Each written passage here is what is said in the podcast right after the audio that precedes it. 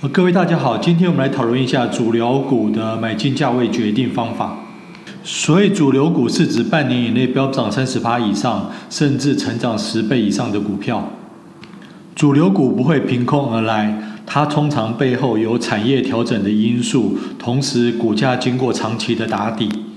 它的股价结构通常是一段时间的暴涨，再加上短时间的整理，再一段时间的暴涨，再加上短时间的整理，不断的往上。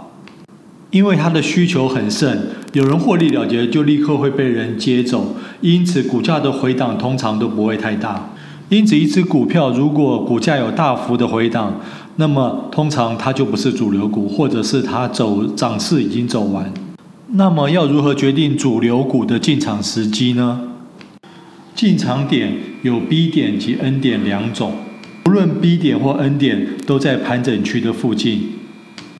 所谓的 B 点是指股价突破盘整区的压力，所谓的 N 点是指股价触及盘整区的支撑而后反弹。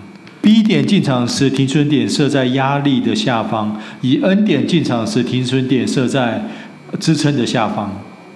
至于压力支撑点位的精确决定方法，我们下一集再说。